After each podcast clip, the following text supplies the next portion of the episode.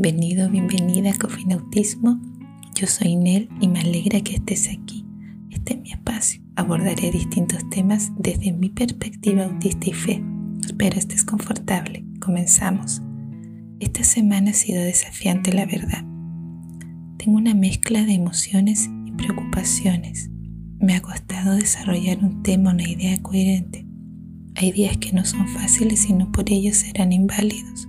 No me encuentro desanimada o queriendo renunciar, no, no, no. Solo he luchado con el cansancio emocional y la tristeza.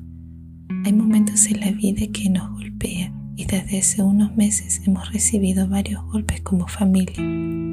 Para contextualizar, la pandemia y desde el mes de noviembre ha tenido una alta repercusión en mi hijo mayor, ahora de 13 años, en plena adolescencia con muchos cuestionamientos y los desafíos propios de responder a las demandas académicas. Esto le ha afectado. Él comienza a manifestar unos tics nerviosos y después de varias evaluaciones médicas tenemos la confirmación que presenta un trastorno del movimiento, comorbilidad del autismo de las menos frecuentes. Así yo lo entiendo, una comorbilidad del espectro que requiere cuidado, un tratamiento y así un buen pronóstico, pero socialmente es desafiante, ¿cierto? Un trastorno motor, interactuar con otras personas. No quiero aventurarme en describir algo que no vivo. No logro dimensionar la magnitud. A nuestro valiente joven lo hemos visto sufrir y decirnos sentirse herido emocionalmente.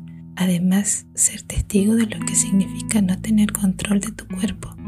Tics constantes que interrumpen al momento de comunicar y en actividades que se consideran sencillas se vuelven una batalla.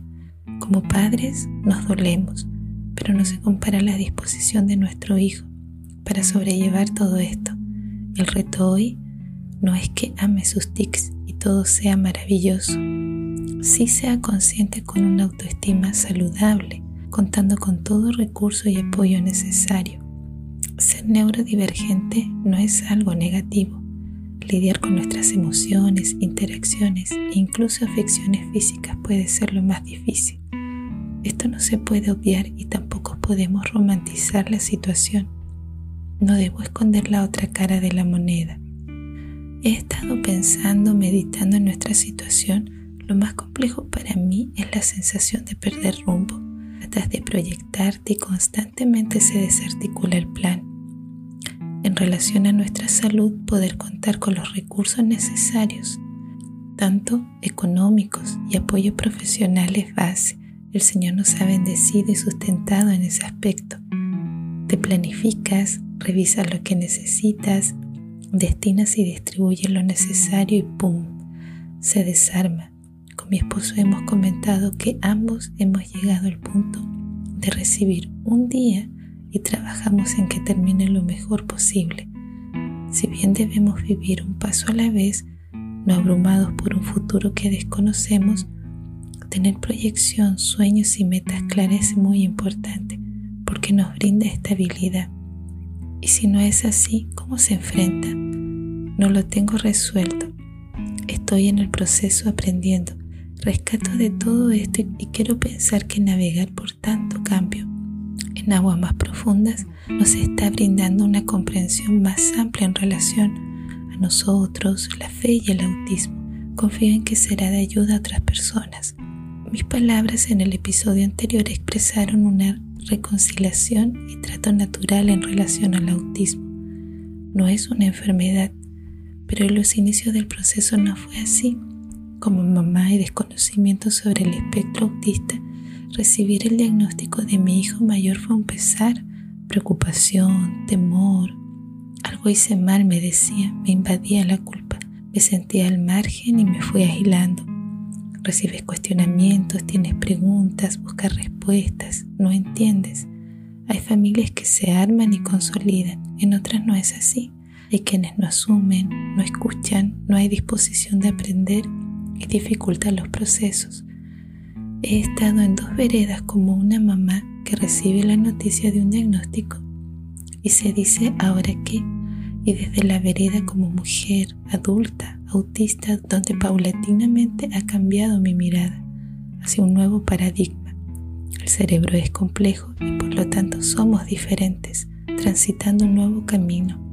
Es parte del espectro autista. No sabemos el día de mañana, es cierto, pero la preocupación está y es legítimo. Los adultos autistas podemos acompañar y creo que la mejor forma, la más sana es educando. No sé si ser un defensor sea el camino correcto, es una decisión personal. Hay quienes van más allá, pagando un alto costo para obtener servicios y apoyos concretos de manera legal, lograr incluso una política pública que incorpore a toda persona dentro del espectro.